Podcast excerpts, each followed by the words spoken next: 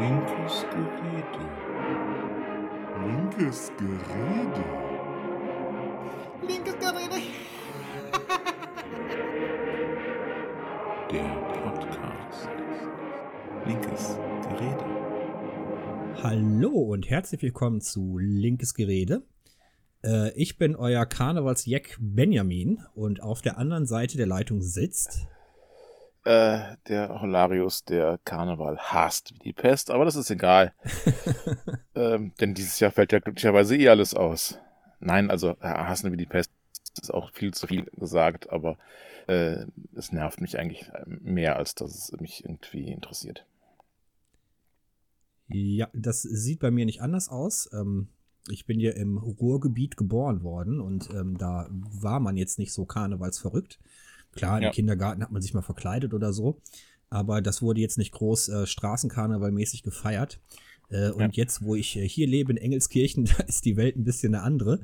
Ähm, hier leiden echt ganz, ganz viele Leute ähm, unter Corona und dadurch, dass, äh, also unter Corona und das Karneval ausfällt. Und ähm, ich leide so ein bisschen mit den Leuten mit, aber halt so mit einem lachenden Auge und mit einem heulenden Auge. Ja, das, ähm, das kann ich schon verstehen. Also ich äh, komme ja aus der ähm, aus dem protestantischen Bereich äh, von, von Oberberg und äh, da gibt's ja keinen Karneval. Also so rein traditionell äh, gibt's in Gummersbach und Bergneustadt eigentlich keinen Karneval. Und äh, das ist eigentlich auch ganz angenehm. Aber das heißt natürlich vor allen Dingen, dass, also klar, Kindergarten und so, ja, natürlich. Und äh, auch vielleicht mal irgendwann in der Schule irgendwie so eine Art Karnevalsfeier gemacht. Ja, auch das. Aber prinzipiell äh, eigentlich mit Karneval nie wirklich was am Hut gehabt. Ja. Dafür kann ich aber trotzdem ja einigermaßen Kölsch, also ich kann es ja auch sprechen, wenn es sein muss. Ne? Und ähm, ähm, da, natürlich hat man dann, die, Köln ist halt nah und man hat natürlich trotzdem eine gewisse, äh, äh, gewisse Affinität. Und ich war auch schon mal auf dem Rosenmontagszug und ja, ja, ja. alles schon mal mitgemacht. Gut, äh, wir wollen heute ein, ja, Ja, ist es ein ernstes, böses Thema? Nee, lass uns aber ganz kurz Hausmeisterei machen. Also wir müssen uns Ach erstmal so, okay, entschuldigen- ja, Entschuldigung, Entschuldigung, ja. Wir müssen uns erstmal entschuldigen für die Tonqualität der letzten drei Folgen. Ähm, wie gesagt, wir sind ja umgestiegen von ähm, Discord äh, zu Studio Link. Und äh, wir hatten da so ein paar Probleme. Vor allen Dingen ich hatte erstmal ein paar Probleme, äh, weil ich versucht habe, das mit ähm, Audacity, Audacity, Audacity. Audacity mit so einem Tonprogramm zu schneiden und ich habe da vollkommen versagt. Und äh, der Holger hat das jetzt wieder übernommen. Ähm, das hört man auch direkt in der Tonqualität, aber wir hatten halt auch internettechnische äh, Aussetzer und Ruckler. Äh, so Ja. dass wir zum Beispiel in der letzten Folge äh, die letzte halbe Stunde, glaube ich, rausschneiden mussten, weil es einfach ähm, äh, tonqualitätstechnisch gar nicht mehr ging. Äh, wir versuchen daran zu arbeiten und das zu verbessern und ähm, hoffen, dass es in Zukunft wieder äh, die gewohnte Qualität annimmt. Yes.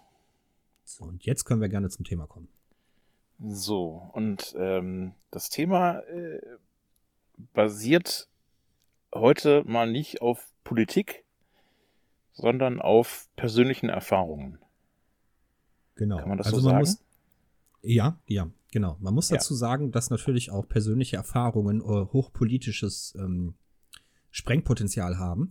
Äh, und wir Ja, werden an, an der einen oder anderen Stelle auch heute darüber reden, aber hauptsächlich ist es ausgelöst durch eigene Erfahrung. Ähm, ich, soll ich einfach mal einleiten? Ich fange einfach mal an. Mach mal. Und zwar so vor 20 Jahren irgendwie habe ich einen, einen Weg eingeschlagen, äh, der nicht äh, zu meiner Gesundung oder zu meiner, zu meiner Gesundheit beigetragen hat. Und äh, über den Jahreswechsel 2010 äh, auf 2011 äh, war ich für vier Monate ähm, auf einer psychiatrischen Station. Ähm, ich bin eingeliefert worden mit der Diagnose Burnout. Ähm, und da fängt es auch schon an bei der Problematik, äh, dass diese Diagnose überhaupt gar nicht so super eindeutig ist. Äh, wenn Menschen sich ein Bein brechen, äh, dann gibt es da bildgebende Verfahren, dann sieht man, aha, gebrochenes Bein wird geschient, sechs Wochen warten, fertig. Und bei psychiatrischen Erkrankungen sieht es einfach, oder psychischen Erkrankungen sieht es einfach anders aus. Ähm, man Mhm. kann den Leuten nur vom Kopf gucken.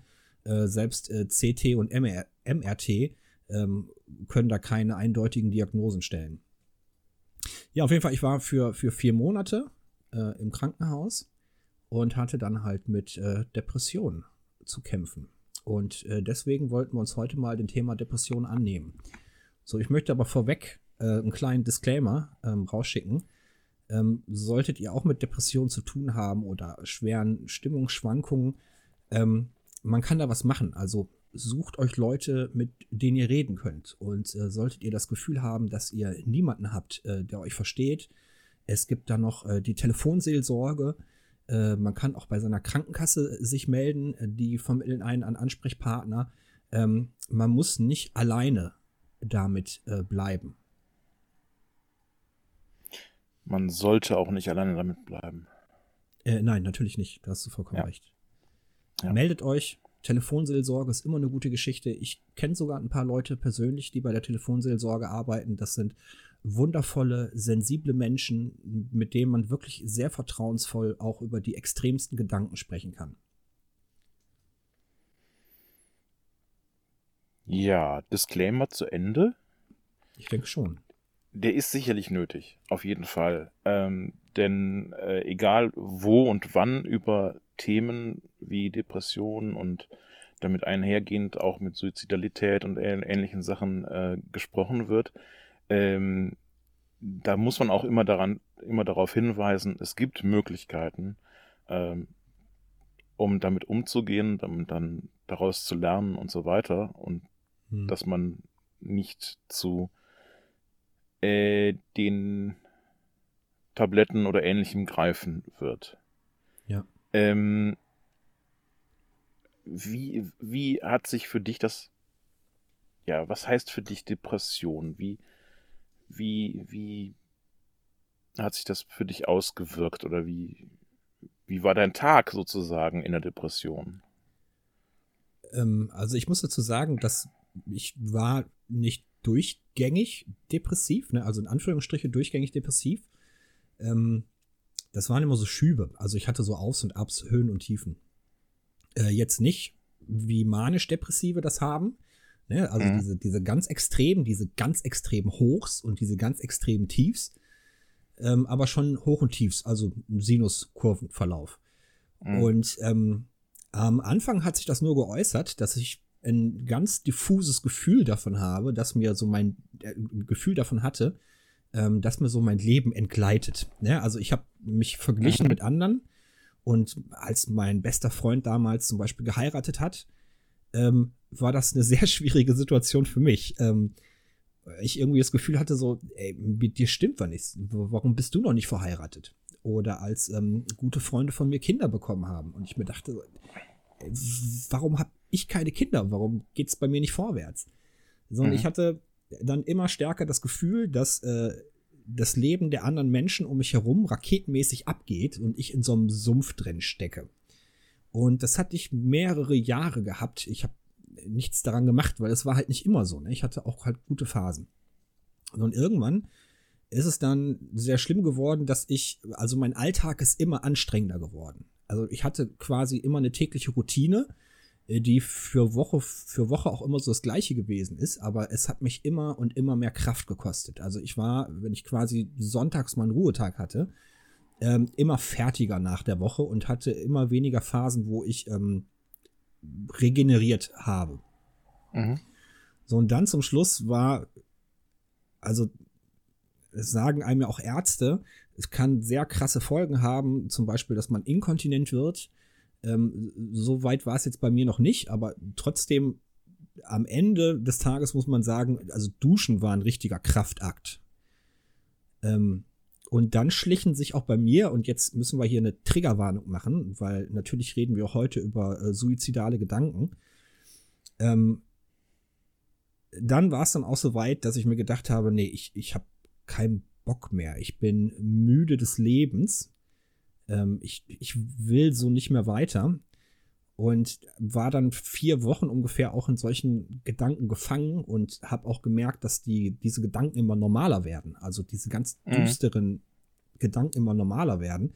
Und das hat mir dann irgendwann Angst gemacht, weil ich wusste so vom Bauch heraus, ey, das ist jetzt nicht mehr normal. Du musst jetzt irgendwas machen und dich ähm, melden. Und ich bin dann einfach zu meiner Hausärztin gegangen und die hat dann sofort die Reißleine gezogen und hat gesagt, hören Sie mal zu, hier kriegen Sie eine Überweisung. Äh, es gibt ein Notfall, also in Anführungsstrichen Notfallkrankenhaus äh, in Marienheide, das Zentrum für seelische Gesundheit. Äh, gehen Sie da mal ganz schnell hin. Mhm. Ja. So, und ähm, da war ich äh, zuerst vier Wochen und bin dann auf eine, ja, Anführungsstriche Therapiestation, also äh, auf, auf eine weitere Station nach Gummersbach ins Krankenhaus gekommen und war dann da nochmal äh, drei Wochen. Ja, mhm. und so im Nachhinein, also als ich dann da gewesen bin im Krankenhaus, ich habe das schon als sehr ähm, einschneidend und schlimm empfunden. Klar, du wirst da so vollkommen aus deinem Alltag rausgerissen. Äh, Im Nachhinein betrachtet, jetzt so zehn Jahre später, muss ich aber sagen, das ist äh, das Beste, was mir da zu der Zeit äh, passiert ist. Also, wenn ihr finstere Gedanken habt mit auch Suizidgedanken, äh, meldet euch bei den Ärzten, da kann man was machen und ähm, später, so zehn Jahre später betrachtet, ähm, hoffe ich, dass ihr dann auch äh, die Idee bekommt, dass das vielleicht das Beste ist, was ihr jemals gemacht habt. Ähm, wie ich das bisher so erlebt und davon gehört habe und so weiter, ähm, ist das, wie du sagst, eben so ein, so ein Gewöhnungsding. Dass ja. ähm, man fühlt sich äh, immer müder und schlechter und blöder irgendwie. Klar gibt es auch gute Momente und klar gibt es auch äh, Sachen, wo man irgendwie mit Freunden lachen kann und ähnliches. Hm. Also es ist jetzt nicht so, dass äh, ich glaube, das ist so ein, so ein äh, Vorurteil, was einfach Blödsinn ist, äh, dass du, wenn du depressiv bist, ähm, beziehungsweise eine, eine, eine, Depression hast, dass du dann ähm, automatisch die ganze Zeit über schlecht gelaunt und miesepetrig und sonst was bist. Äh, ich glaube, man funktioniert relativ gut, relativ lange und äh, kann das natürlich auch irgendwo immer verstecken.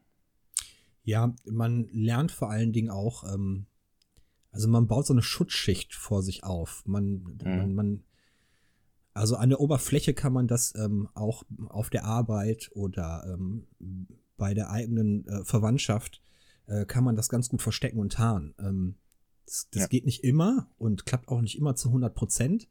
Aber ähm, die meisten Menschen in meiner Umgebung, die dafür keine Sensoren hatten, äh, die haben es nicht gemerkt. Mhm. Das hat so ganz gut funktioniert. Mhm. Es gibt äh, auf, auf Twitter, ich bin ja äh, sehr Twitter aktiv und ähm, ähm, da gibt es einen Hashtag, der immer wieder in Bezug auf Depressionen ähm, benutzt wird, der heißt Not Just Sad. Ähm, ich mhm. glaube, wer, wer damit ähm, selber Erfahrung hat und so weiter, der kann sich mal auf Twitter da ein bisschen reinlesen. Ähm, da sprechen viele Menschen darüber, äh, wie das ist, äh, was gerade Kraft kostet oder Spoons, wie manchmal auch gesagt wird und so. Mhm. Ähm, und und äh, dass es eben Phasen gibt, in denen äh, alles Kraft kostet. Ähm, wir sind jetzt gerade, äh, das ist gerade Mitte Februar. Die Tage werden langsam wieder länger, aber wir sind gerade äh, am Ende einer Zeit im Jahr, die, glaube ich, für alle immer so ein bisschen ätzend ist.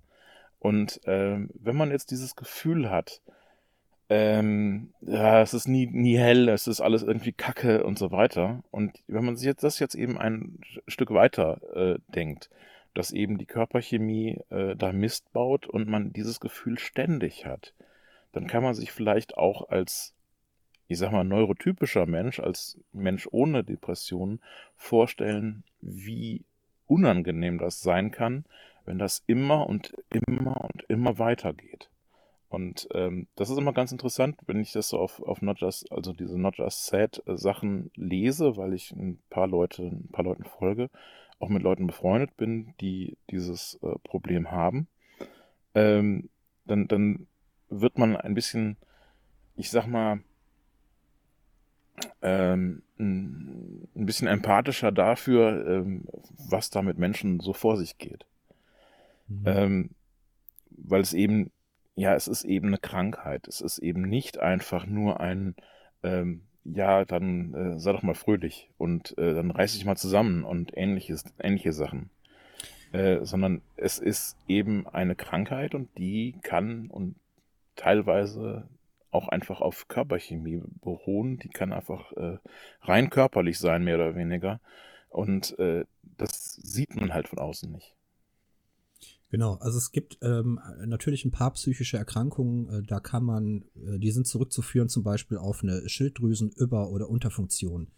Und mhm. ähm, da kann man relativ schnell was machen. Ähm, die Leute sind auch, also jetzt nach meiner Betrachtungsweise haben die echt Glück, äh, weil das relativ schnell ähm, erledigt äh, ist.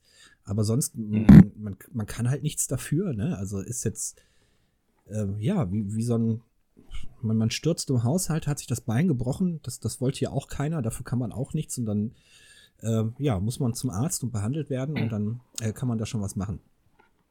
Ähm, ja, und, ja. Sorry. Ja, nee, du komm. Der Unterschied ist halt, dass man sich das für das eine schämt und für das andere nicht schämen braucht. Also, ähm, für, für das gebrochene Bein würde sich niemand schämen. Es ist so für ja. jeden so, ja, dann hat sich halt jemand ein Bein gebrochen. Aber ähm, wenn du nicht mehr funktionierst, weil dein Kopf nicht funktioniert, wenn du äh, es nicht schaffst, deine Post zu öffnen, wenn du es nicht schaffst, äh, äh, äh dich zu rasieren oder, oder äh, dich zu duschen, äh, dann ist das eklig, faul, äh, dann hast du nicht genug, ähm, ähm, dann reißt du dich nicht gut, genug zusammen, dann hast du nicht genug Selbstdisziplin und so weiter. Also das ist die, die, ähm, das Normbild der Gesellschaft mhm. äh, geht damit eben sehr, sehr blöd um, sehr, sehr äh, gemein und brutal um. Ähm, das wollte ich auch gerade sagen. Ähm, wenn man jetzt Angehöriger ist von jemandem, der ähm, depressiv ist, äh, dann ist das Schlimmste, was man sagen kann, ähm, hier, ach, Kopf hoch, wird schon, reiß dich mal zusammen, ist doch alles gar nicht so mhm. schlimm, so diese, diese Standardsätze, die sind mir so zum Hals rausgehangen und ich hätte die Leute am liebsten boah, in die Ecke getreten. Mhm. So, weil ich, ich selber wollte das ja auch nicht. So, und ähm, anfangs hatte ich noch ein Problem, so da hatte ich ja noch keine Diagnose. So, ich wusste, ne, finstere Gedanken und jetzt läuft irgendwas gehörig schief. Und da kam ich mir so ein bisschen vor wie ein Alien. So, ich kannte das nicht, man hat nicht drüber gesprochen, ich habe es nicht im Fernsehen gesehen, äh, ich kannte keine Serien darüber und, und kam mir mhm. wie, wie ein Außerirdischer vor.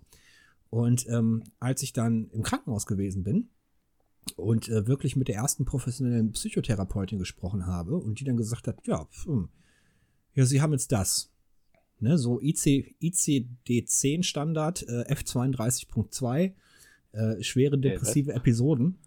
Okay. Ähm, dann kam ich mir schon viel, viel besser vor. So, dann, das hat mir auch so ein bisschen die Angst genommen, weil ich dachte, so, wenn es jetzt schon ICD-10 Standard dafür gibt, dann kann man was machen. Ja, ja dann, dann weiß man auch, okay, ich bin nicht der Einzige, der sowas hat, oder ich bin nicht der Erste, genau. der sowas hat, sondern es gibt ganz viele andere Leute, die das auch haben und die auch damit irgendwie klarkommen müssen. Und ähm, ja, ich glaube, das hilft schon weiter, ne? Das ist, äh, es ist eine Frage der Repräsentation, ja. Ja. Ja, es hat ungemein geholfen. Ich, ähm, wenn du so am ersten Tag ins Krankenhaus kommst, ähm, du hast dann noch nicht so den Kontakt zu den, zu, zu den Mitpatienten. Ähm, das baut sich ja erst nach und nach auf.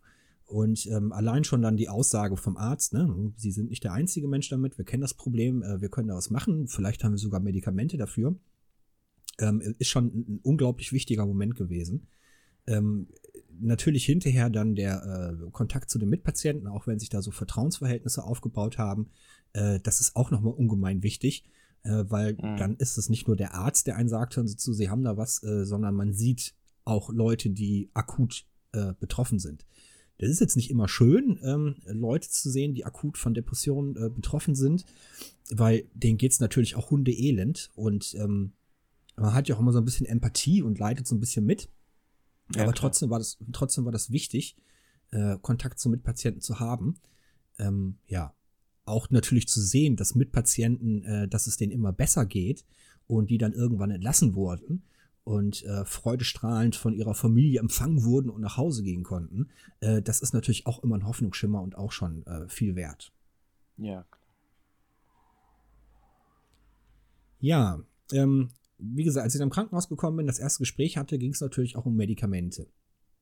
Ähm, und hier haben einige äh, Menschen so eine falsche Vorstellung von den Medikamenten und wie wirkmächtig die sind. Ähm, ich habe ganz oft gehört von Menschen, die Angst hatten, ähm, äh, mit Medikamente eingestellt zu werden, dass sie äh, direkt ein anderer Mensch werden. Aber dem ist nicht so. Ja. Ähm, Ja. Ich musste auch mehrere Medikamente probieren. Äh, Das finde ich ist auch eine schwierige Geschichte, äh, wo auch Politik mehr machen könnte. Ähm, bei vielen Medikamenten weiß man überhaupt gar nicht, ähm, wie wirken die jetzt genau und ähm, äh, kann das dem Patienten helfen oder nicht. Äh, da müsste viel mehr geforscht werden. Und natürlich ist bei Medikamenten noch immer das Problem, dass ähm, die an Männern getestet werden und selten an Frauen, äh, so dass es da auch nochmal große Unterschiede gibt. Ähm, ein Medikament, was mir jetzt geholfen hat in meiner persönlichen Situation und ähm, wenn jetzt eine Frau ein, eine ähnliche Situation hätte mit ähnlichen Symptomen, äh, weiß man nicht, ob das Medikament genauso wirkt wie bei mir. Also ich bin da als, als Mann oder als gelesener Mann äh, in einer sehr, sehr glücklichen Position und das ist schrecklich für Frauen. Ähm, ich glaube, also ich weiß es nicht, habe dafür jetzt keine wissenschaftlichen Beweise, aber ich glaube, da müssen ein paar mehr äh, Präparate äh, probiert werden. So bei mir waren es jetzt drei und ähm, das letzte hatte dann die gewünschte Wirkung. Und ähm, ich weiß nicht, bei Frauen sind es dann vielleicht, also ich kenne so ein, zwei Frauen, die psychisch krank sind, die mussten dann so vier Präparate oder fünf Präparate ausprobieren. Ähm, es gibt äh, ein, ein interessanterweise ein, ein Musical, äh, das heißt Next to Normal, äh, in dem es darum geht, dass die, die Hauptfigur ist bipolar. Also, wo Mhm. du eben gesagt hast, manisch-depressiv, das ist, glaube ich, ein alter Begriff. Bi bipolar ist, glaube ich, der aktuelle Begriff, den man dafür nutzt. Ähm, das heißt, ein Mensch mit sehr depressiven Phasen, aber auch sehr manisch äh, äh, äh, euphorischen Phasen. Ähm, und im Prinzip, ja, geht's in diesem Musical, es ist ein Musical, muss man, und es ist genau ein sehr gutes Musical, ähm, äh, geht's auch, auch darum, äh, wie ein, ein Psychiater sozusagen äh, mit diversen Mitteln äh, versucht, sie einzustellen, dass sie auf einen, auf einen Mhm. grünen Zweig kommt. Ähm, und wie der auch halt sehr im, im Dunkeln tappt und dieses ausprobiert und jenes ausprobiert und äh, sie fühlt eigentlich nur, dass die Nebenwirkungen ausgewechselt werden. Genau. Ähm, das ist natürlich ein Problem. Ähm, die Psyche funktioniert sehr unterschiedlich. Ähm, und das, was für den einen super ist, ist für den anderen vielleicht extrem anstrengend und schwierig und mit Nebenwirkungen behaftet. Ähm, ich kenne auch dieses, ähm, also von, von Schülern von mir, die, die ähm, ADHS haben, ähm, wo heute ja gesagt wird, ja, äh, ich weiß nicht, ob das so gut ist, wenn man denen Ritalin gibt und so. Und ähm, ich kann dann nur sagen, äh, es gibt Menschen, die merken auf einmal, wenn sie Ritalin nehmen, wie die Welt auch aussehen kann. Und ähm, die funktionieren und merken auch, dass sie dann besser funktionieren und fühlen sich damit sehr wohl. Es gibt aber auch Menschen, die sagen, ja, ich weiß, ich funktioniere mit dem Zeug sehr viel besser, aber ich fühle mich dann auch nicht wie ich. Mhm. Ähm, das heißt, die nehmen das dann halt nur, wenn sie funktionieren müssen. Und wenn sie nicht funktionieren müssen, dann nehmen sie es nicht, weil sie äh, sich einfach nicht wohlfühlen damit. Und das ist auch völlig legitim. Das muss man mal so klar machen, ja, so klar sagen. Es ist nicht Ja. nötig, dass wir immer funktionieren. Und am besten wäre es, wenn es, wenn wir es gar nicht nötig hätten zu funktionieren, sondern unser Leben leben könnten, wie wir das wollen. Ähm, das ist eben in dem Moment, wo man nicht neurotypisch ist, aber vielleicht auch nicht immer so einfach. Das ist eben das Problem. Äh, Wichtig ist vor allen Dingen, ähm, das, also, so, es gibt so selbstschädigendes Verhalten und äh, das muss man natürlich unterscheiden von, ähm, ich passe jetzt nicht in die Norm, aber ich fühle Mhm. mich wohl. Das sind zwei sehr unterschiedliche Dinge und die kann auch nur jeder für sich ähm, selbst äh, herausfinden. Und ähm, ich glaube, viel wichtiger ist nicht, dass man äh, angepasst ist und funktioniert, sondern dass man äh, sich wohlfühlt. Und ähm, das, das muss eben nicht das gleiche Wohlfühlen sein wie für andere Leute. Ne? Das ist eben ganz wichtig. Ja, genau, Ähm, genau. Ja. So, du hast dann ähm, Tabletten bekommen oder Genau. was auch ähm, immer. Genau, ich, ich, ich habe Tabletten bekommen, Präparate und mir wurde aber auch direkt gesagt, ähm, hören Sie mal zu, ähm, die Medikamente alleine, ähm, damit sind Sie noch nicht raus aus der Nummer. Äh, die können Sie nur unterstützen bei Ihrem Heilungsprozess und ähm, das fand ich auch sehr wichtig, äh, weil, also das ist auch wieder ein persönlicher Glaube, ähm, ohne Gesprächstherapie funktioniert das einfach nicht. Also klar, bei einer Schilddrüsenüber- oder Unterfunktion, ähm, da ist man mit den Med- Medikamenten gut raus aber ähm, sonst halt nicht. Und Medikamente können einen nur unterstützen. Also man kann Gesprächstherapie auch ohne Medikamente, ganz wichtig, äh, wie wir gerade gesagt haben, äh, wie man sich am Mhm. wohlsten fühlt. Aber Medikamente können einen unterstützen. Ähm, ja, ich bin dann halt von, von dieser Akutstation äh, gewechselt, einen Monat später ähm, auf so eine Therapiestation in Gummersbach.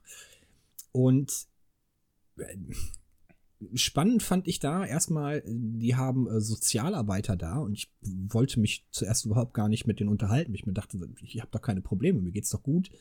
Und äh, die Sozialarbeiter sind aber mit mir so eine Checkliste durchgegangen, so nach dem Motto, ähm, haben Sie Probleme mit der Wohnung, ähm, haben Sie alle Schulden bezahlt, ähm, wie sieht das aus mit der Bank? Und die haben nochmal ganz, ganz viele Sachen, die man äh, vernachlässigen könnte oder die auch viele Menschen vernachlässigen, sind die mit einem durchgegangen, um dann zu gucken, wie finden wir jetzt die beste Strategie. Äh, so, da hatte ich Glück gehabt. Äh, bei mir ist da f- fast gar nichts angefallen. Äh, klar, so ein bisschen Auseinandersetzung mit meinen, mit meinen Schwestern oder mit meinem Vater, äh, dass man da nochmal guckt mit seinem persönlichen Umfeld. Äh, die wurden dann auch eingeladen. Ich konnte dann mit denen zusammen sprechen. Ähm, das war wirklich eine, eine großartige Geschichte. Und ähm, ja, was jetzt meinen Angehörigen mit äh, auf den Weg gegeben worden ist, bevor wir quasi dieses Gespräch hatten, ist, ähm, das fühlt sich jetzt für den Patient so an und sie müssen das ernst nehmen und auch für die Wahrheit, dass der Patient sich wirklich so fühlt. Äh, gehen Sie darauf rein, äh, gehen Sie darauf ein, ähm, aber nehmen Sie es nicht zu wörtlich. Weil es nämlich ein, ein sehr großer Unterschied ist, ob ich sage, so, ich habe keinen Bock mehr zu leben oder ob ich sage, hör mal zu, ich bin müde des Lebens. Mhm. Ähm, das haben die da ganz gut gemacht. Und das ist auch ganz wichtig für Menschen, die jetzt nicht selber depressiv sind, aber depressive Menschen in ihrer Umgebung haben. Es gibt auch Selbsthilfegruppen für äh, ja nicht Kranke, aber Angehörige. Und die Ja. können manchmal auch ganz wichtig sein. Und ähm, äh, würde ich auch, wenn man jetzt Probleme hat mit einem depressiven Menschen, man nicht weiß, wie man damit umgehen soll, ähm, das dauert halt ein bisschen, bis es geheilt ist. Und ähm, kann man wirklich sehr gut in Anspruch nehmen. Da sind auch wirklich sehr äh, liebevolle, einfühlsame Menschen, teilweise auch ähm, Gruppenleiter, die selbst betroffen waren. Ähm, und das kann wirklich sehr, sehr hilfreich sein für Angehörige. Also, zurück. Wir hatten dann gerade eine kleine Unterbrechung, aber keine schlimme. So, ähm, du hast eben was Interessantes gesagt, nämlich dieses, ja, hört ihm zu, aber nimmt ihn nicht zu wörtlich. Ja. Das musst du mal ein bisschen ausführen. Also du hast gesagt, ja, ähm, lebensmüde oder, oder des Lebensmüde äh, heißt nicht unbedingt, ich bringe mich sofort um. Ähm, wie, wie kann man das von außen sehen oder von außen unterscheiden? Ich glaube von außen nicht. Also man muss schon ähm, dem Menschen vertrauen, der gerade in so einer äh, Krise steckt. Aber ähm, für die Menschen, die gerade in dieser Krise stecken, ist es ähm, oft sehr schwer, die richtigen Worte zu finden für die Empfindungen und Gefühle, die man gerade hat. es ist für, für die meisten Menschen, die jetzt nicht gerade schon seit 30 Jahren depressiv sind, extrem schwierig für, für diese ersten Gefühle, die man hat, die, die neu sind oder relativ neu. Manchmal hat man die schon seit drei, vier Jahren, aber man hat ja noch nicht drüber gesprochen. Ähm, dafür Worte zu finden. Und deswegen ist es wichtig, nicht ähm, alles auf die Goldwaage zu legen und äh, alles Wort für Wort zu nehmen, sondern versuchen, in dem gleichen Augenblick, wo der Betroffene versucht, ähm, Worte für seine Gefühle zu finden, sich versuchen, da reinzufühlen. Weil, wie ich gerade sagte, ist es natürlich ein riesengroßer Unterschied, ähm, ob man jetzt sagt, ich bin lebensmüde oder müde des Lebens, das hört man jetzt schon an den Worten, aber auch Leute, die ähm, sagen, ich, ich muss mich verletzen, äh, mhm. die haben jetzt nicht unbedingt in der Sekunde sofort den Drang, das Messer rauszupacken und sich in den Arm zu schneiden, sondern sie, sie ringen um Worte und versuchen das dann äh, zu erklären. Und deswegen muss man da ja. unterscheiden. Also da sollte man so auf seine eigenen Gefühle eingehen. Und selbst wenn man jetzt ähm, einen, Betroffenen an der Seite hat und äh, der gerade irgendwas gesagt hat, wo einen die, die Haare äh, sich sträuben, äh, ne, nach dem Motto, ich habe jetzt einen Todeswunsch, ähm, dann kann man darauf nochmal eingehen und sagen, hör mal zu, ist es jetzt, machst du jetzt gleich was?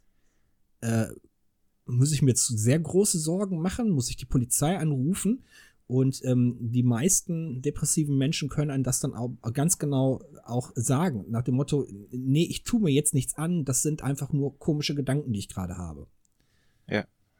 ja. Auch wenn man jetzt zum Beispiel ins Krankenhaus geht, in den meisten Krankenhäusern macht man mit äh, seinem behandelnden Ver mit seinem behandelnden Arzt einen Vertrag, den man unterschreibt, äh, wo man ganz genau sagt oder dem Arzt versichert, solange ich hier bin, mache ich keinen Scheiß. Ja. So, das musste ich natürlich auch machen. So, und das war sowieso eine groteske Situation, als ich aufgenommen worden bin. Ich hatte ein Taschenmesser dabei und ähm, rasiere mich ja nass, ne? Und hatte dann auch so, so, ja. so einen scharfen Rasierer mit dabei und so. Ich äh, hätte mich hundertfach mit den Klamotten in meinem Rucksack umbringen können. Äh, die sind dann natürlich auch mal durchgegangen, haben geguckt, ne? Also meistens geht es darum, bringst du Alkohol mit in die Klinik oder nicht aber die sehen ja auch das ganze andere Zeug und da sagt ja. aber keiner was, sondern hier, wenn sie mir jetzt unterschreiben, dass sie hier keinen Scheiß machen, dann ist alles in Ordnung. Ja. Ansonsten reden wir nochmal über das Messer und das Rasiermesser und ja. Ja, also kann, war, ich, kann ich nachvollziehen, ja. Äh, das habe ich aber auch, also in dem Augenblick habe ich natürlich nicht drüber nachgedacht, ne? aber dann so ein paar Monate später habe ich mir gedacht, wie können die einen nur so da reinlassen? Das ist doch, das geht doch nicht. Nee, also ich kann das, ich kann das verstehen, weil ähm, der wichtige Punkt ist, glaube ich, aus äh, Sicht der, der Therapeuten ähm, und Sozialarbeiter und was auch immer da alles noch rumspringt. Ähm, und innen natürlich, und ich bin ganz schlecht gerade, ähm, dass sie die PatientInnen ernst nehmen. Genau. Und dazu gehört eben, du hast ein Taschenmesser in der, äh, im Rucksack, du hast äh, ein Rasiermesser im Rucksack. Ähm, das kann ich dir lassen, solange du mir versprichst, dass du damit nichts machst. Genau. Und ich muss dir dann aber auch vertrauen, weil wenn ich mir von dir unterschreiben lasse, dass du dich hier nicht umbringst, ähm, und ich dir dann nicht vertraue, und dann irgendwie dir zeige, ja, du hast mir das zwar unterschrieben, aber ich nehme dir trotzdem das Taschenmesser weg und rasieren, äh, ein Elektrorasierer ist doch, doch besser in dem Moment gerade. Ähm, in dem Moment zeige ich dir ja, ich nehme dich nicht ernst. Ich nehme nicht ernst, was du unterschrieben hast. Und von mhm. daher mussten sie dir das lassen. Es war auch sinnvoll, dir das zu lassen, ja klar. Ja, also äh, wie der Holger gerade sagte, also man bekommt ähm, erstmal einen Vertrauensvorschuss von ja. den per Personal und behandelnden Ärzten und das ist auch sehr, sehr wichtig, äh, weil sonst hätte ich den, hätte ich den, glaube ich, auch nicht vertraut und hätte die auch nicht so ernst genommen. So, man muss natürlich auch seinen, seinen Therapeuten und dem Pflegepersonal, was da, was da rumrennt, äh, ernst nehmen, äh, weil die wollen ja eigentlich nur das Beste für einen. Und klar, manchmal sind die ein bisschen überarbeitet und dann, ne, aber trotzdem wollen nur das Beste für einen. Und ähm, das hatten sie jetzt hier in Gummersbach und in Marienheide wirklich ähm, sehr gut gemacht. Also habe ich mich jederzeit gut aufgehoben gefühlt und ähm, ja, das war schon ja. eine positive Erfahrung.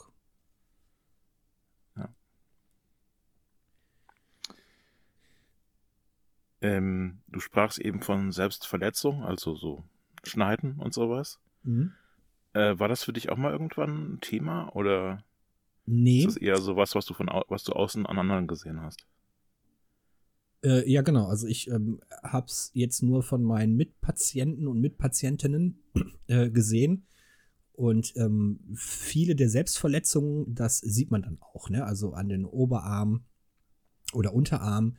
Äh, man, man ist ja nicht immer, ist ja nicht immer Winter, ne? Manchmal ist ja auch ein bisschen wärmer und dann läuft man schon mal ein Ja. T-Shirt rum. Und da kann man wirklich schon äh, die übelsten Verletzungen sehen. Und äh, was ich wirklich sehr spannend fand, ist, ähm, dass so wurde mir das berichtet, zum Beispiel von einer, einer Patientin, die sieben Suizidversuche hinter sich hatte, äh, die sich auch schwer selbst verletzt hat, äh, dass man nach Alternativen gesucht hat, ähm, dass die, die, also das Gefühl, was man da bekommt, äh, nicht zu langfristigen Folgen führt, wie zum Beispiel sehr schlimme Narben. Und ähm, da waren spannende Versuche bei, wie mit äh, Kaltduschen oder ein, ein Stein im Schuh. Ähm, und das hat dann teilweise auch was gebracht. Also das fand ich wirklich erstaunlich. Also da waren Ja. Leute, die waren wirklich schwer gekennzeichnet von Narben, ähm, die sie sich schon über Jahrzehnten zugebracht haben müssen.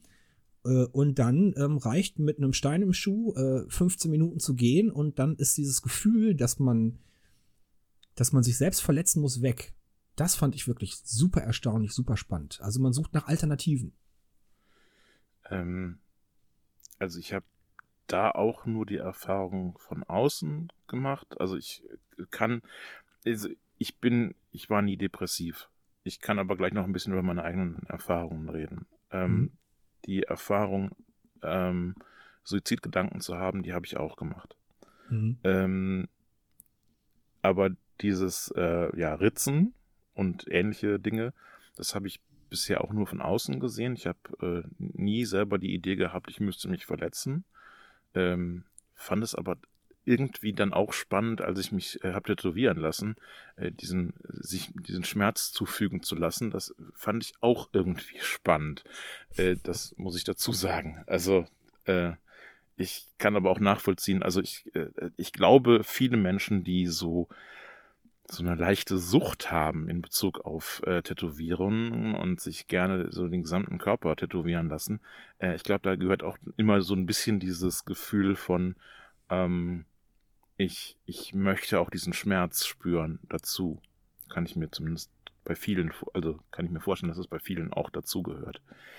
Ähm, aber ich habe schon, also äh, ich arbeite ja mit jungen Menschen und ähm, äh, habe schon äh, sehr häufig äh, Pflaster an den richtigen Stellen gesehen und ähnliche Sachen und ähm, habe dann auch irgendwann so ein Frühwarnsystem sozusagen äh, für mich äh, gefunden. Ich Mhm. kriege dann immer sehr früh mit, äh, wenn SchülerInnen, äh, es ist sehr viel häufiger Mädchen als Jungs, ähm, damit Probleme haben, beziehungsweise sich selber äh, wehtun, sich selber äh, schneiden.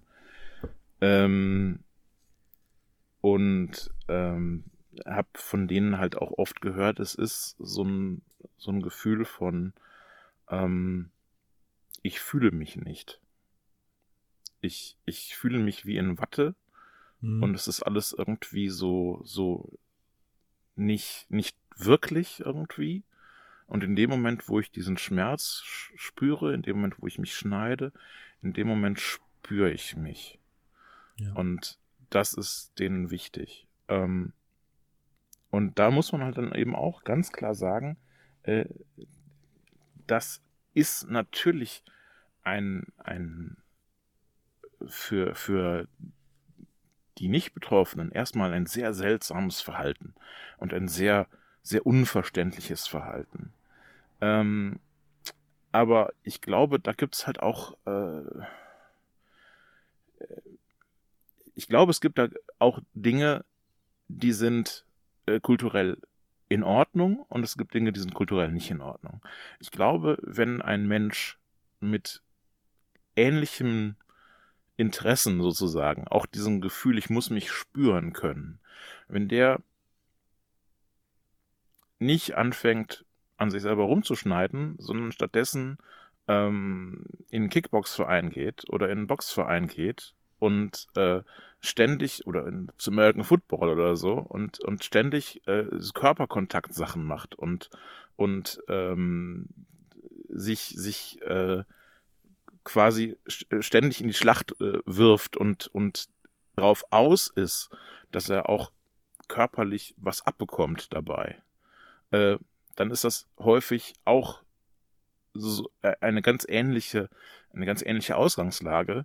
Nur äh, ist es eben dann eine Sache, die kulturell so okay ist. Mhm. Und die, die, ähm, äh, die irgendwie zu verstehen ist, sozusagen.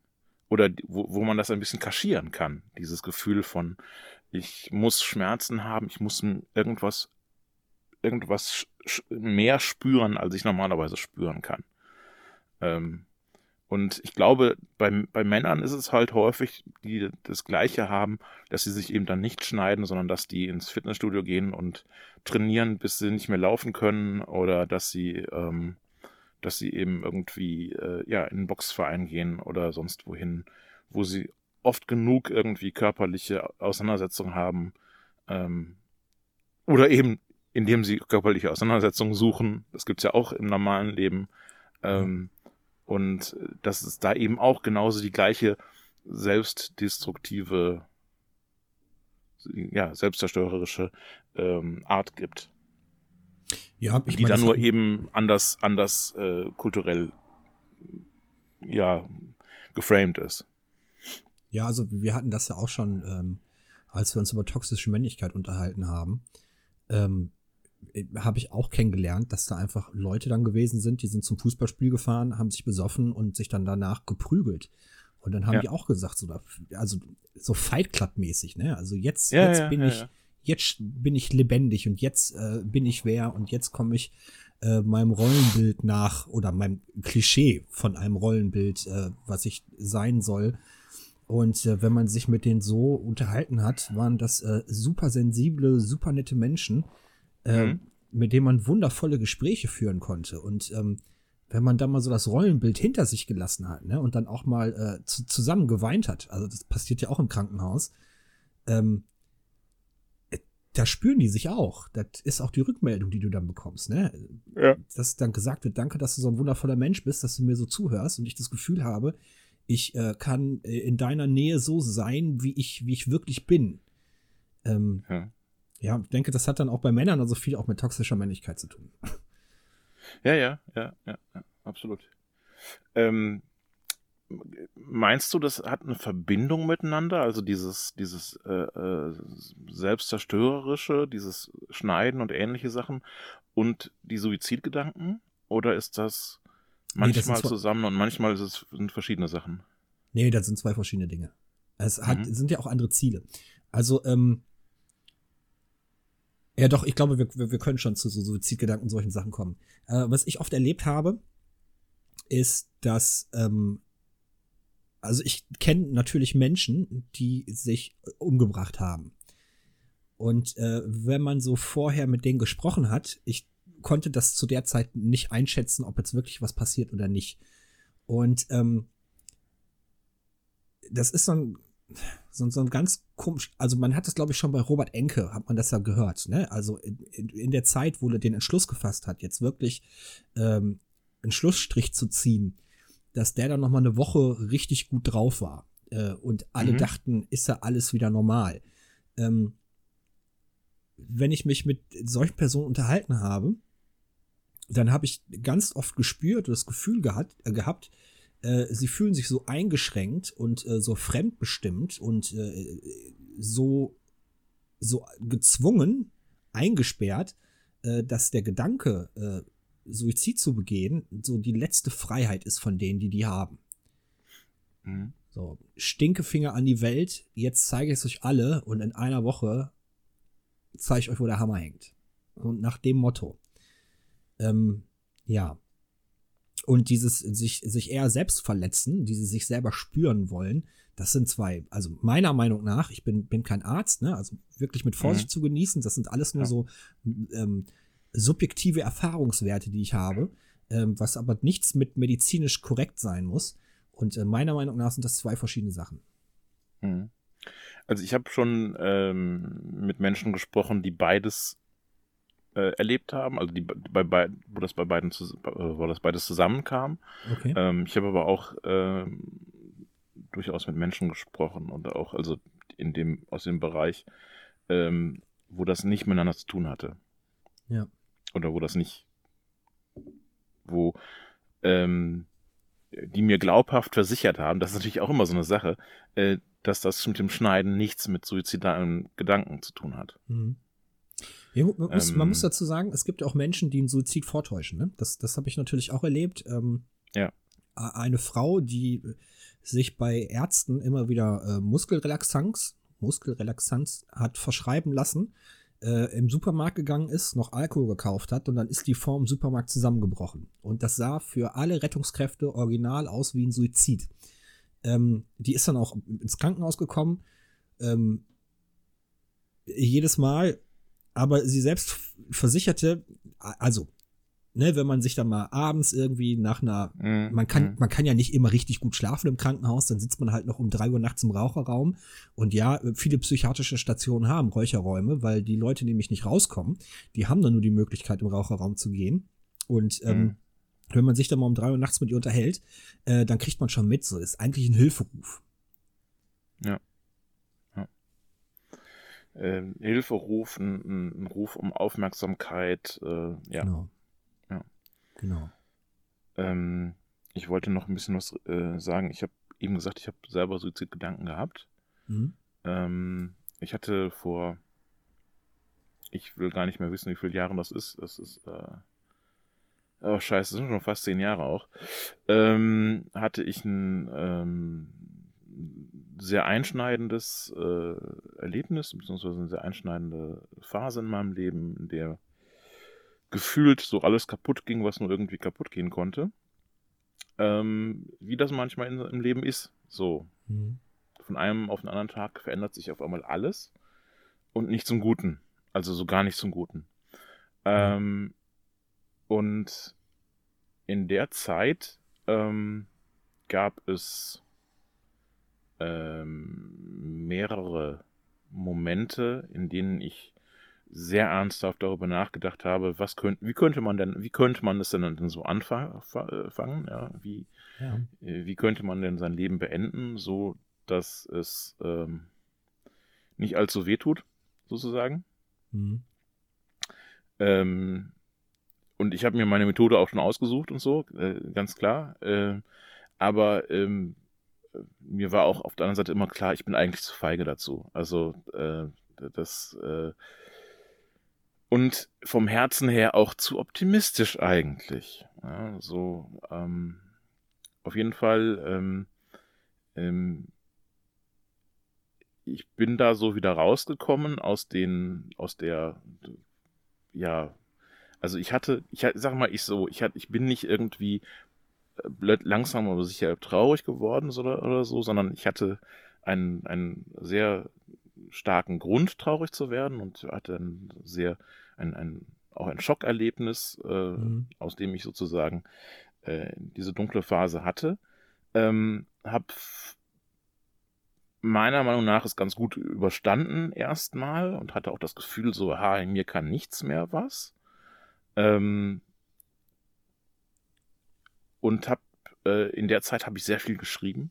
In der Zeit habe ich äh, jede Menge äh, seltsame Gedichte geschrieben und äh, ähm, also ich schreibe ja heute auch wieder sehr viel, aber äh, heute schreibe ich eigentlich auch so, dass Menschen das lesen könnten, vielleicht, oder dass man da vielleicht auch was draus machen kann. Äh, Damals habe ich sehr viel geschrieben und auch sofort veröffentlicht und es war ähm, düsterer Scheiß. Ähm, das hat auch nicht unbedingt so- viel Substanz gehabt oder so, sondern es war einfach äh, böse Gedanken, äh, schlechte Gedanken, schlimme Gedanken, traurige Gedanken, was auch immer. Ähm, und ähm, das hat mir sehr geholfen. Also äh, Kunst äh, ist super hilfreich bei äh, Lebenskrisen, kann ich nur sagen. Mhm. Ähm, aber das ist dann später wiedergekommen. Also in der ersten Zeit hatte ich äh, auch ein bisschen Panikattacken und solche Sachen und äh, ich bin auch da nicht vorgefeit heute. Das heißt, größere Menschenmengen sind nicht so meins. Corona sei Dank habe ich das Problem ja nicht mehr und von daher, ähm, momentan geht's mir ja gut. Ähm, aber ähm, bei mir ist es dann halt so umgeschlagen, dass ich, der ich schon immer, äh, ich sag mal, korpulent war, ähm, dann innerhalb von äh, wenigen Jahren nochmal irgendwie 25 Kilo zugenommen habe. Ähm, und ähm, auf äh, Werte kam, die weit jenseits der drei Zentner waren. Ähm, also ich habe im Prinzip, man könnte es so sagen, äh, versucht, Selbstmord mit Messer und Gabel zu begehen. Äh, das wird ja gerne so gesagt. Ähm, und ähm, habe dann halt erst mal irgendwann diesen Schuss vor den Bug gebraucht, äh, habe auch fünf Tage im Krankenhaus verbracht, allerdings weil mein Herz irgendwie äh, rumgespackt hat. Ähm, und dann kam für mich sozusagen die, die, der Wendepunkt und äh, dann habe ich mich halt da sozusagen körperlich wieder raus befreit.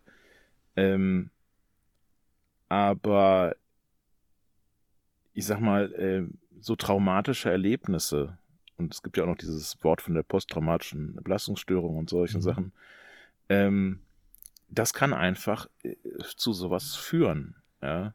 Ähm, ein Freund von mir hat ähm, das Problem gehabt, dass er äh, im frühen Alter mit 19 Jahren schon ähm, aufgrund einer Krankheit einen Teil seines Darms verloren hat. Ähm, und das ist natürlich so eine Sache. Erstens weißt du dann, dass du deine insgesamte Lebenserwartung ein bisschen äh, geringer ist als bei anderen Menschen. Und die zweite Sache ist, du bist 19 und äh, hast einen künstlichen Darmausgang eine Zeit lang. Ähm, das kann dich schon echt runterreißen. Ja. Ähm, der hat das auch super überstanden und alles war klasse und er war äh, total fit geistig und körperlich und äh, also nicht körperlich, aber fit, äh, geistig.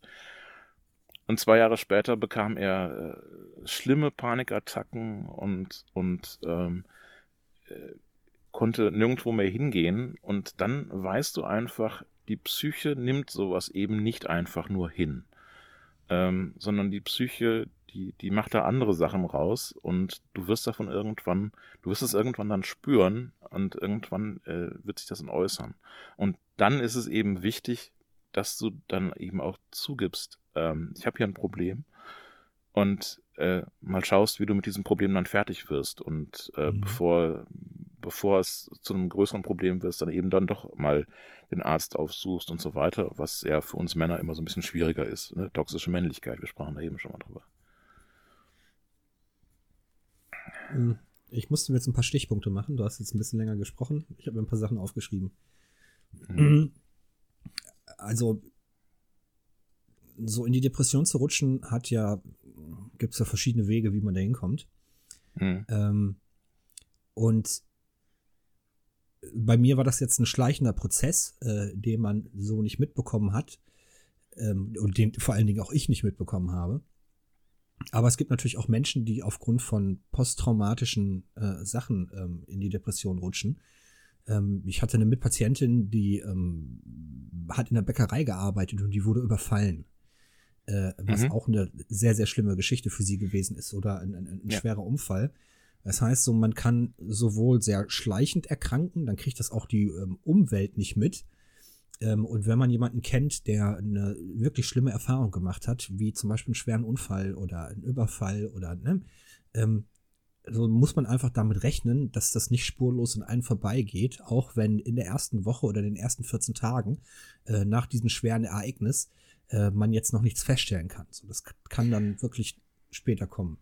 Das, das kann Jahre später kommen. Das ja, kann, genau. Das kann wirklich, äh, äh, also bei einer Bekannten äh, äh, ist zwischen dem Zeitpunkt, ähm, der sozusagen ihre Depression und Suizidalität, Suizidalität äh, ausgelöst hat und äh, dem wirklichen Punkt, an dem sie dann war, äh, lagen fast 20 Jahre. Ja. Das eine war eine, eine Kindheits, ein Kindheitserlebnis, was einfach schrecklich war und daraus wurde das halt. Und das wurde halt ständig getriggert und dann, dann kam halt irgendwann dieser, dieser Punkt.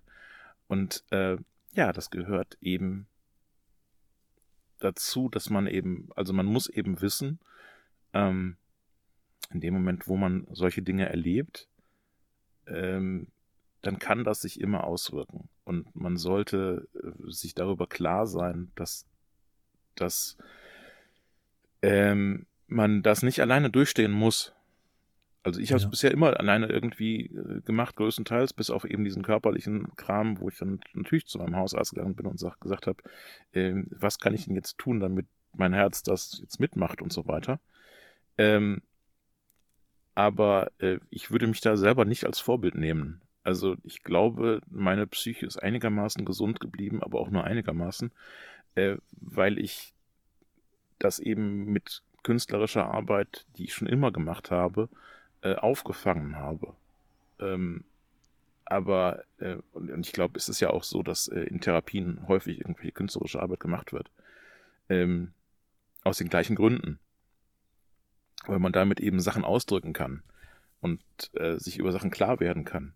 Ähm, aber ähm, ich glaube, das ist ganz wichtig, dass, dass man auch weiß, also auch für mich, ich weiß für mich, in dem Moment, wo es mir nochmal deutlich schlechter geht, als es mir jetzt geht, äh, kann, ich, kann ich zu meinem Arzt gehen und sagen, hier, ich, ich brauche jetzt Hilfe und ich brauche ich brauch irgendwas, was mich jetzt gedanklich äh, in eine andere Richtung bringt und so.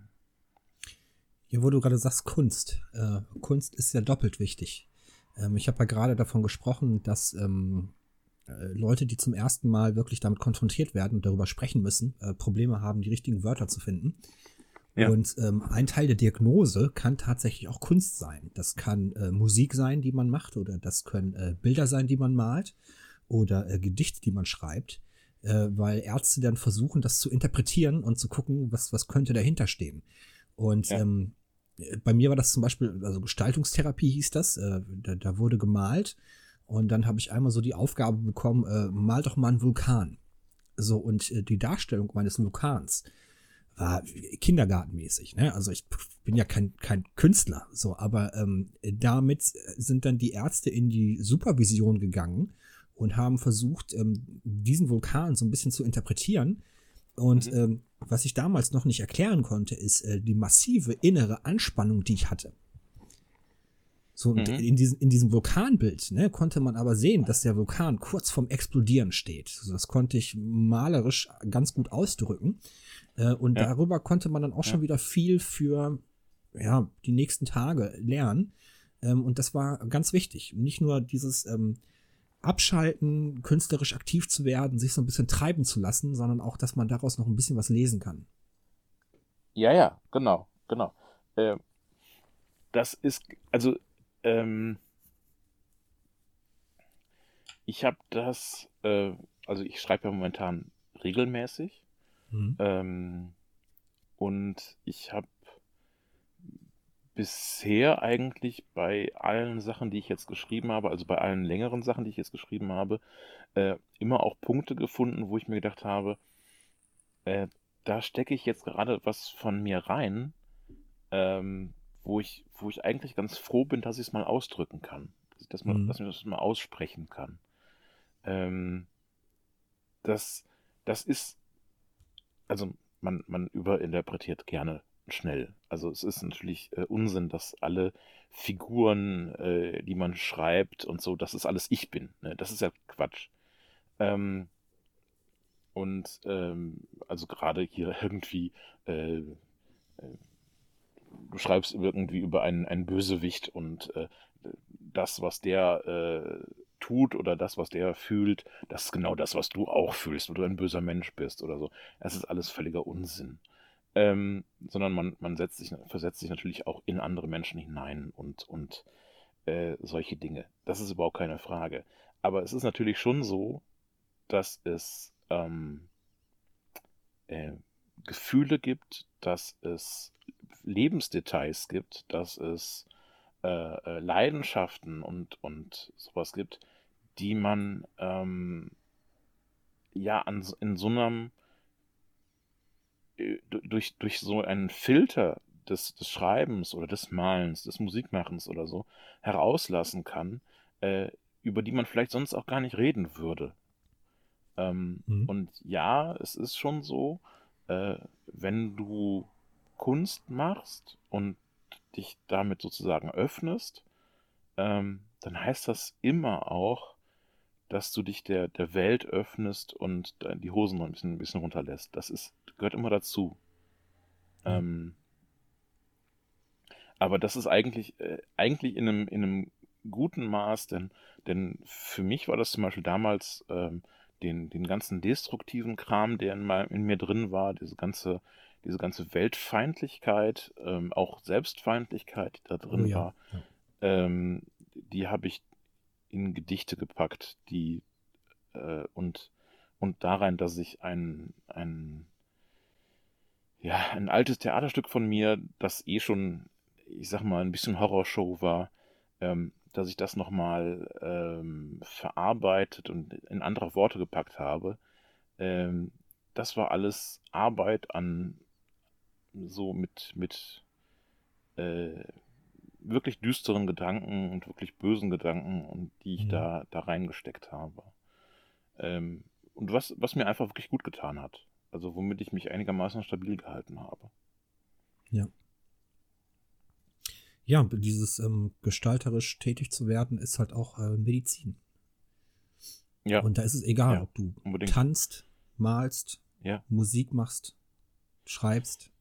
In dem Moment, wo du dich ausdrückst, wo du, ähm, wo du äh, aus dem, aus den, ja, aus den normalen Gedankengängen quasi auch ein bisschen herausgehst.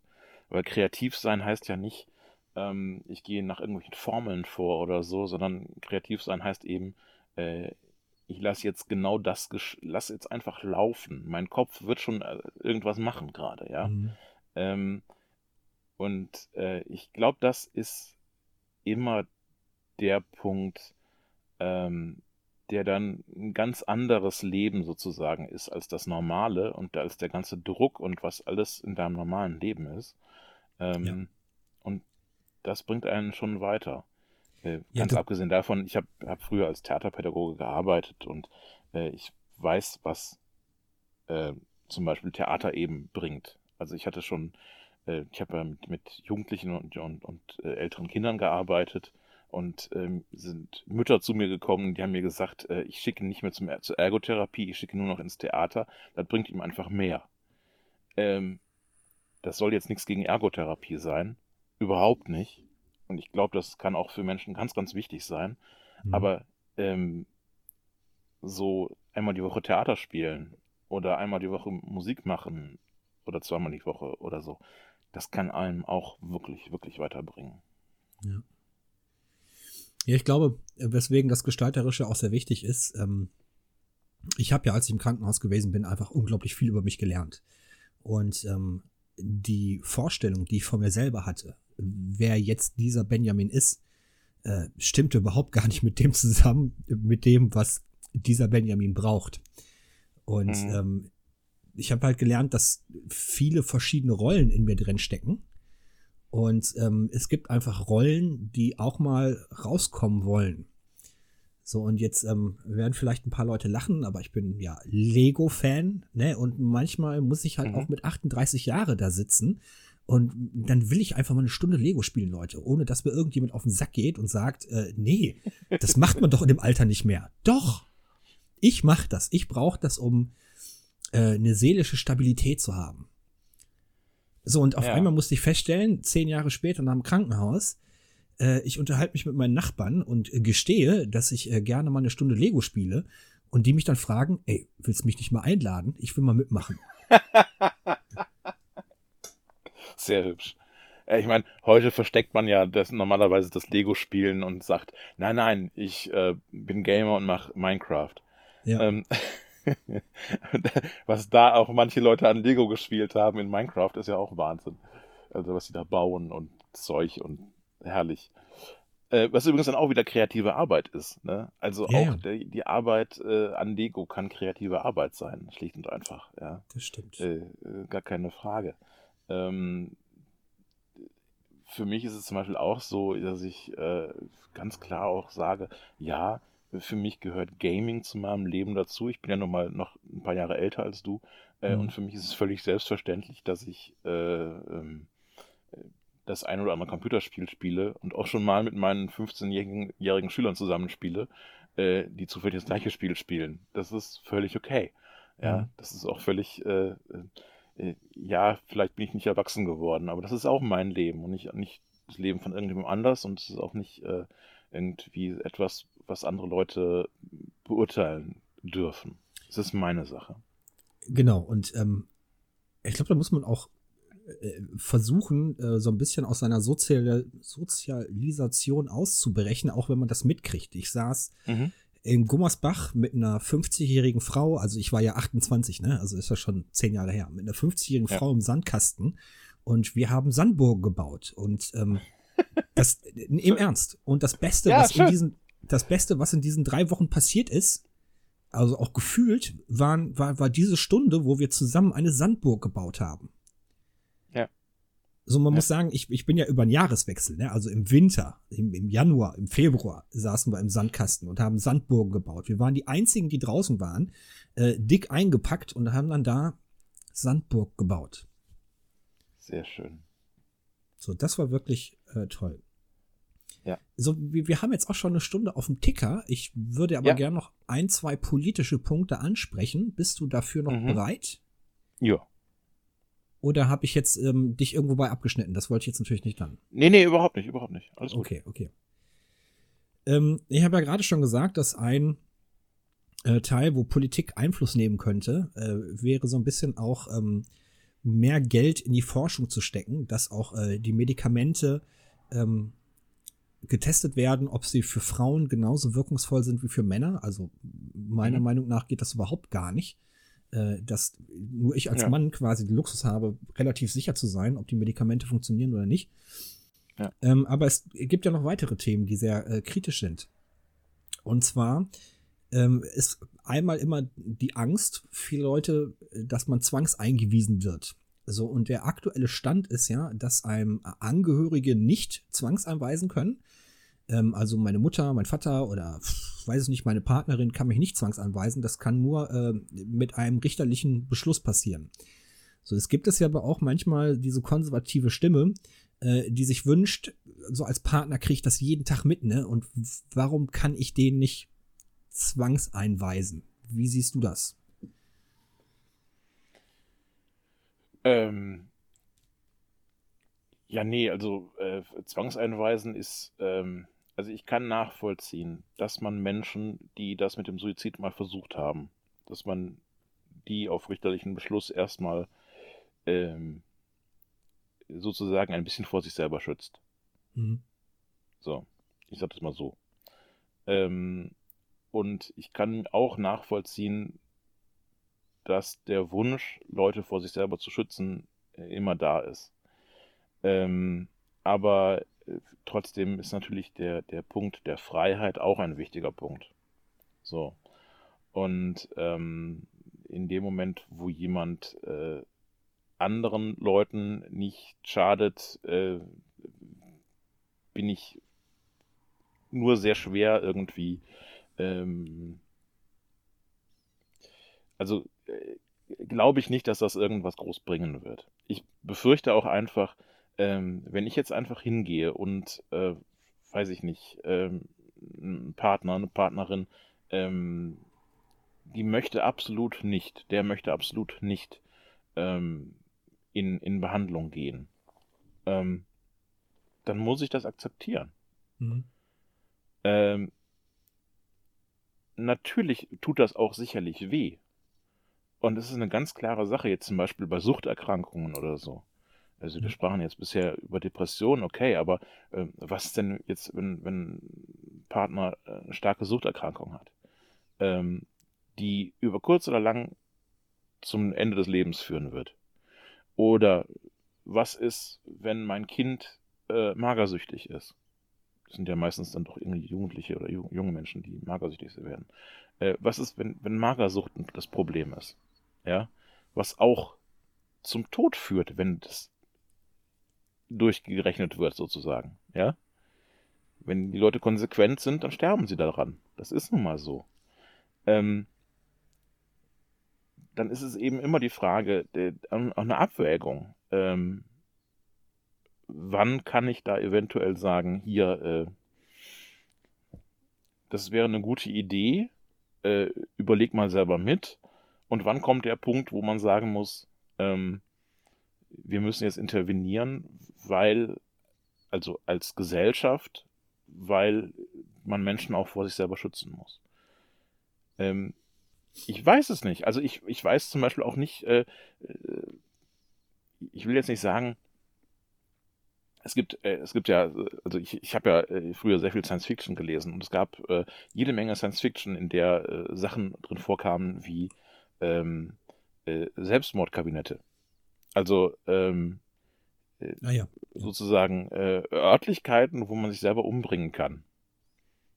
Äh, staatlich äh, quasi, also der Staat äh, baut irgendwo eine, eine Kabine, da kannst du dich hinsetzen und dich anschließen und dann wirst du durch Injektionen umgebracht. So. Warum macht der Staat das?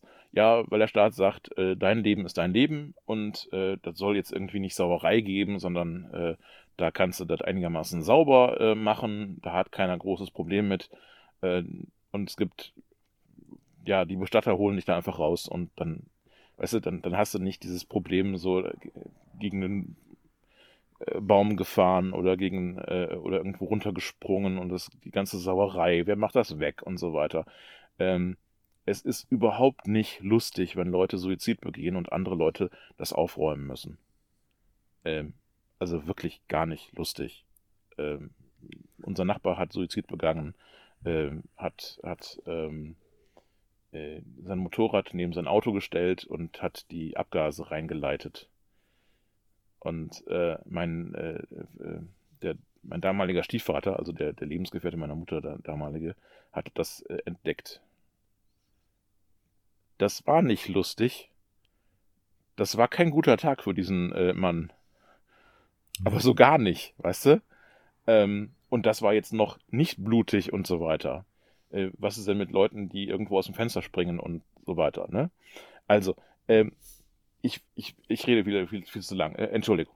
Also, wo wollte war ich? Ach so, genau, bei den Science-Fiction-Romanen. Ähm, das ist natürlich eine Möglichkeit, mit sowas umzugehen. Ähm, ich kann, ich, ich weiß nicht, wie das ethisch ist. Ich kann das nicht. Ich, ich glaube, das ist ethisch ein bisschen problematisch, weil eigentlich äh, es macht es sozusagen zu einfach. Da sind wir. Ich weiß spannenden, Da sind wir bei einem spannenden Punkt, weil ich habe da eine sehr ähm, krass, krasse Haltung zu. Ähm, es gab ja immer wieder die Diskussion über die Sterbehilfe. Und ähm, da wurde ja auch immer wieder gesagt, ja, aber da muss man doch gucken vorher, ist der vielleicht psychisch krank, kann man da nicht noch was machen? Ähm, da kann ja jetzt kein Arzt mit eingreifen. Und ich denke mir, so das, was ich erlebt habe, ist, die Leute, die sich umbringen wollen, denen ist es scheißegal, ob die da jetzt eine Pille vom Staat kriegen oder von der Apotheke oder ob die vom Zug springen, sich mit dem Gürtel selbst erhängen, äh, sich anzünden. Ähm, ich möchte jetzt wegen Triggergeschichten nicht auf all das eingehen, was ich erlebt habe, aber ich habe schon so ein paar Menschen erlebt, die sich selbst das Leben genommen haben und das kann, wie Holger gerade richtig sagte, sehr grausig sein. Also man kann noch Leute mittraumatisieren über Jahre, äh, was man Ja. vielleicht so gar nicht Ja. ähm, gemacht hätte. Und ich denke mir, also meine persönliche Haltung, ne, wenn ich zum Arzt gehe und sage, hör mal zu, ich, ich, ich habe keinen Bock mehr, äh, verschreib mir eine Pille. Und dann gehe ich nach Hause, nehme die ein und habe vielleicht vorher noch irgendwie, weiß ich nicht, einen Brief an die Polizei oder so geschrieben, damit man das auch findet. Ähm, äh, damit man auch gefunden wird, äh, ähm, ist es okay und sollte man machen. Äh, natürlich würde ich niemandem empfehlen, diesen Weg zu gehen. Und äh, nochmal, wie gesagt, solltest du, liebe HörerInnen, äh, finstere Gedanken haben, das Beste, was du machen kannst, ist, öffne dich. Äh, sei ehrlich, gib das zu. Ähm, du musst nicht zu deiner Mutter gehen oder zu deinem Partner. Es gibt, wie gesagt, die Telefonseelsorge, man kann zu Ärzten gehen. Ähm, man kann, heutzutage ist ähm, die Psychiatrie auch nicht mehr wie in Shutter Island irgendwie dargestellt. Ne? Das ist nicht 12 Monkeys, finstere ja. äh, Bauten. Das ist alles ganz, ja. ganz anders. Man ist da schon sehr viel weiter. Das kann man gut machen, das kann man ertragen. Das ist natürlich ein schmerzhafter Prozess, weil man sich mit sich selber auseinandersetzen muss. Aber ja. es lohnt sich so unglaublich, nicht diesen finsteren Gedanken nachzugehen, ähm, sondern versuchen, sich ähm, Hilfe zu holen. Und dafür muss man sich nicht schämen. Das ist nicht, nicht, nicht schlimm. Du bist auch kein Außerirdischer. Ne, aber ich habe halt auch Leute kennengelernt, die sind seit 20 Jahren schon, schon psychisch krank und die haben ernsthaft mehrere Versuche hinter sich. Und die hätten alle tierisch ins Auge gehen können. Und dann ist halt die Frage, ja, Leben lang querschnittsgelähmt oder dann nicht doch lieber die Pille? Ja, ich, ich werde hier nicht, nicht damit dis, mit dir diskutieren drüber, weil äh, ich glaube, mhm. das ist absolut legitim, was du sagst. Ähm, ich habe Bauchschmerzen, ja, ja, aber ich kann es nicht ich. in Argumente fassen. Ich ja. kann es nicht wirklich in Argumente fassen. Ähm, ich äh, ich denke mir halt auch immer, ja, irgendwas ist ja am Leben noch irgendwie dran, aber ich kann mir auch vorstellen, dass es irgendwann vielleicht nicht mehr so ist. Wer weiß. Ähm, das einzige Problem, was ich eben sehen würde, wäre, was wenn ich jetzt in so einer Situation, wie ich da war, äh, dass mir das Leben aus, dem, aus den Händen fällt und mhm. in Scherben vor mir liegt, ähm, hätte ich da vielleicht in so einem Moment zugegriffen und einfach gesagt, ey, ich habe keinen Bock mehr auf den Scheiß mhm. und ich mache das jetzt, ja. Also so als Kurzschlusshandlung. Weil ähm, der besagte Nachbar zum Beispiel, das war eine Kurzschlusshandlung. Also die Frau hat sich von ihm getrennt und bumm, hat er sich umgebracht. Ähm, ich weiß nicht, ob, ja. ob er vorher, ich hatte nie das Gefühl, dass er depressiv wäre oder so. Mhm. Ähm, und äh, also natürlich gibt es auch da diese Sache, dass äh, wer es will, der bringt sich eben um.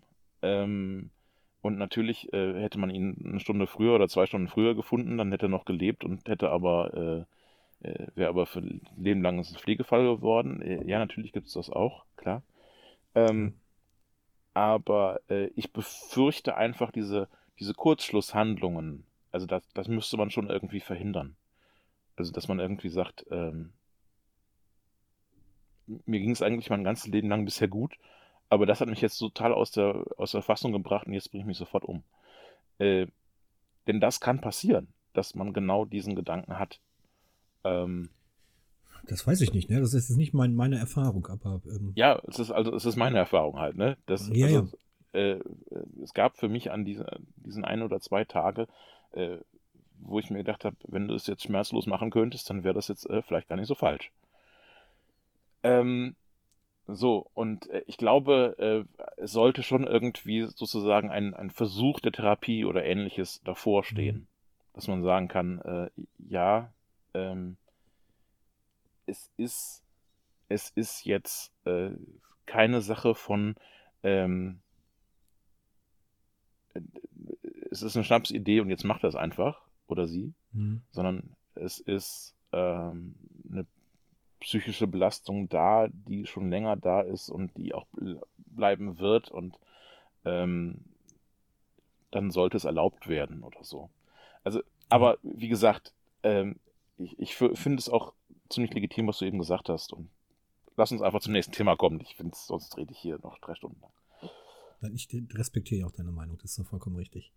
Ähm, also wir sind ja eigentlich bei Zwangsabweisung gestartet. Ähm, und auch ich bin da vollkommen Holgers Meinung, äh, dass ich mir denke, in einer liberalen Welt ähm, sollte man die Menschen zu so wenig wie möglich zwingen.